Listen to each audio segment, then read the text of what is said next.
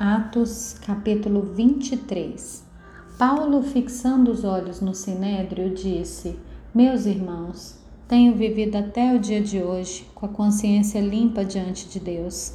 Mas Ananias, o sumo sacerdote, mandou aos que estavam perto de Paulo que lhe batessem na boca. Então Paulo lhe disse: Deus há de ferir você, parede branqueada. Você está aí sentado para me julgar de acordo com a lei e contra a lei ordena que eu seja agredido? Os que estavam ali perguntaram a Paulo: Você está insultando o sumo sacerdote de Deus? Paulo respondeu: Eu não sabia, irmãos, que ele é sumo sacerdote, porque está escrito: Não fale mal de uma autoridade do seu povo. Como Paulo sabia que uma parte do sinédrio se compunha de saduceus e outra de fariseus, exclamou: Irmãos, eu sou fariseu, filho de fariseus. Estou sendo julgado por causa da esperança e da ressurreição dos mortos. Ditas estas palavras, começou uma grande discussão entre fariseus e seduceus, e o sinédrio se dividiu, pois os saduceus dizem que não há ressurreição, nem anjo, nem espírito ao passo que os fariseus admitem todas essas coisas. Houve, pois, muita gritaria no sinédrio, e levantando-se alguns escribas, que eram do partido dos fariseus, discutiam, dizendo: Não achamos neste homem mal algum. E se de fato algum espírito ou anjo falou com ele?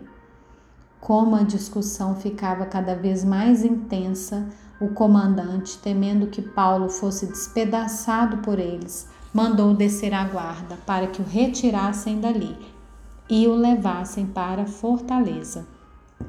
Na noite seguinte, o Senhor, pondo-se ao lado de Paulo, disse: Coragem, pois assim como você deu testemunho a meu respeito em Jerusalém, é necessário que você testemunhe também em Roma. Quando amanheceu, os judeus se reuniram e juraram não e juraram que não haviam de comer nem beber enquanto não matassem Paulo. Eram mais de 40 os que se envolveram nessa conspiração.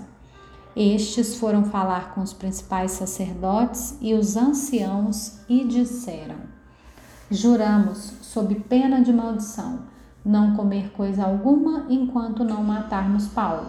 Por isso, agora, juntamente com o sinédrio, mandem um recado ao comandante para que ele o apresente a vocês, sobre o pretexto de que desejam investigar mais acuradamente o caso dele. E nós, antes que ele chegue, estaremos prontos para matá-lo.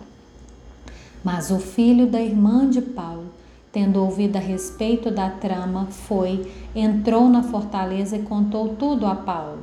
Então este, chamando um dos centuriões, disse: Leve esse rapaz ao comandante, porque tem algo a dizer.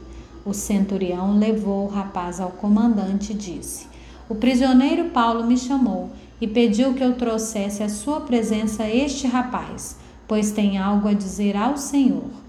O comandante pegou o rapaz pela mão e, levando-o para um lado, perguntou-lhe: O que você tem para me dizer? Ele respondeu: Os judeus decidiram pedir ao Senhor que amanhã apresente Paulo ao sinédrio, sob o pretexto de que desejam fazer uma investigação mais acurada a respeito dele. Não se deixe persuadir, porque mais de 40 deles armaram uma emboscada. Fizeram um pacto de, sob pena de maldição, não comer nem beber enquanto não matarem Paulo. E agora estão prontos, esperando que o Senhor prometa atender o pedido deles. Então, o comandante despediu o rapaz, recomendando-lhe que não dissesse a ninguém ter lhe trazido essas informações. Chamando dois centuriões, ordenou: Tenham de prontidão duzentos soldados setenta cavaleiros e duzentos lanceiros para irem até Cesareia a partir das nove horas da noite.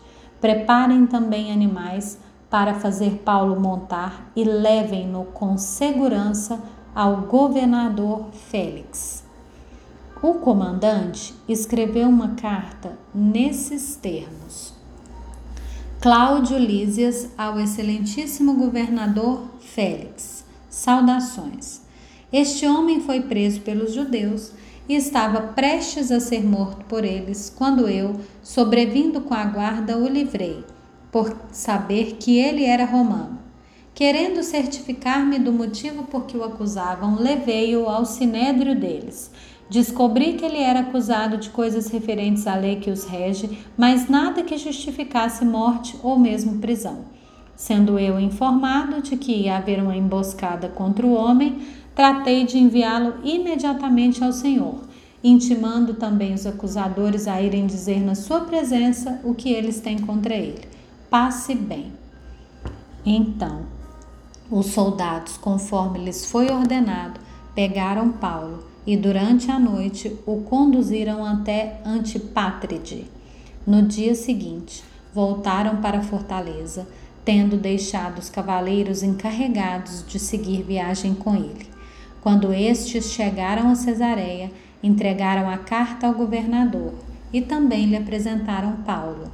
Lida a carta, o governador perguntou de qual província Paulo era. E quando soube que era da Cilícia, disse: Ouvirei você quando chegarem os seus acusadores. E mandou que ele ficasse preso no pretório de Herodes.